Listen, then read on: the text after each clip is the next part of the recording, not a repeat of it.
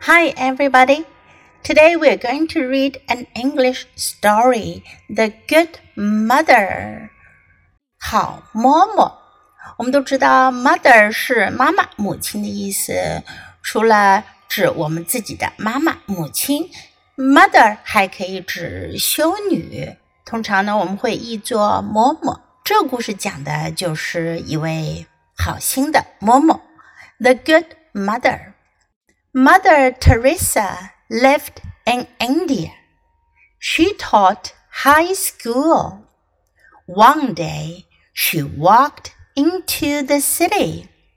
She saw sick people lying in the road. Help me! cried a thin man. I must have water. I have to help these people, said Mother Teresa. She left her school. She found a group of women. They all said they would help poor people too. The women gave the poor children food. They took care of the sick mothers and fathers. One day, Mother Teresa met a happy man. You gave me water, he said. You saved my life. Mother Teresa had only a few clothes. She did not have much money, but she felt very rich. She gave hope to many people. They loved her because she was so good. 特蕾莎嬷嬷是一位非常好心的人，她在印度为穷人们服务，印度的穷人们都非常的尊敬她、爱护她。特蕾莎嬷嬷在一九七九年因为致力于消除贫困而得到诺贝尔和平奖。大家有兴趣可以去看看特蕾莎嬷嬷的故事。OK，我们来看一下今天我们的故事当中讲到的 The Good Mother Teresa，好心的特蕾莎嬷嬷。Mother Teresa lived in India，住在 India，印度 India。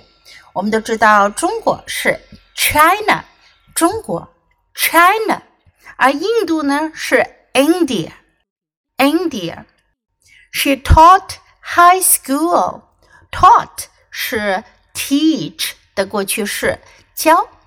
High school 中学，high school 她教中学。One day she walked into the city. 有一天她走进城里。She saw sick people lying in the road. 她看到生病的人们就躺在路上。Help me! cried a thin man. I must have water. A thin man，一个很瘦的人，他叫道：“救命啊！ 帮帮我！我必须要喝水。I must have water. I have to help these people,” said Mother Teresa. 特蕾莎嬷嬷说：“我必须要帮助这些人。” She left her school. 她离开了她的学校。she found a group of women. 她找到了一群女性朋友。They all said they would help poor people too. 他们都说他们也会帮助穷人。 The women gave the poor children food. 女人们给穷孩子们提供食物。They took care of the sick mothers and fathers. Took care of 这是过去式，它的原型呢是 take care of，take care of，照顾。他们照顾生病的爸爸妈妈们。One day, Mother Teresa met a happy man. 有一天，特蕾莎嬷嬷遇到了一个快乐的人。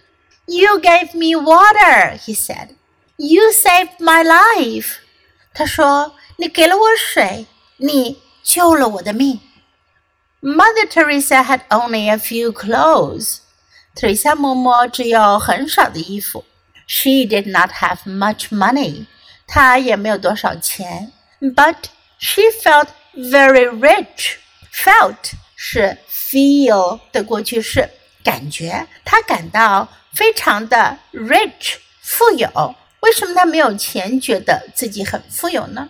因为他精神上很富有。She gave hope to many people. 她给了很多人希望。They loved her because she was so good. 大家都爱她，因为她是如此之好。Okay, now let's read the story together. Please read aloud. The Good Mother. Mother Teresa lived in India. She taught high school.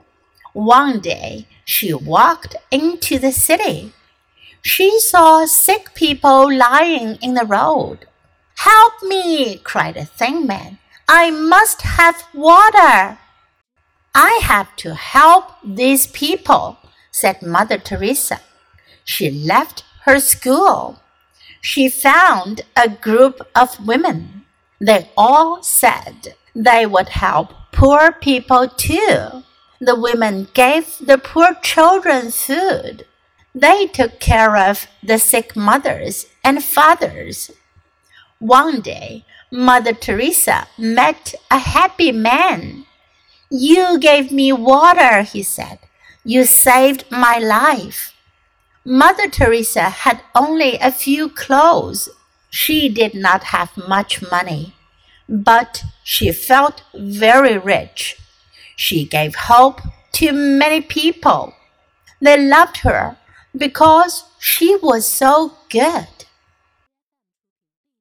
Do you like today's story? 你们喜欢今天的故事吗？如果喜欢的话，别忘了给 Jess 老师点赞哟。你可以在 U 英语公众号找到今天的故事的英文和中文译文。Thanks for listening. Until next time. Goodbye.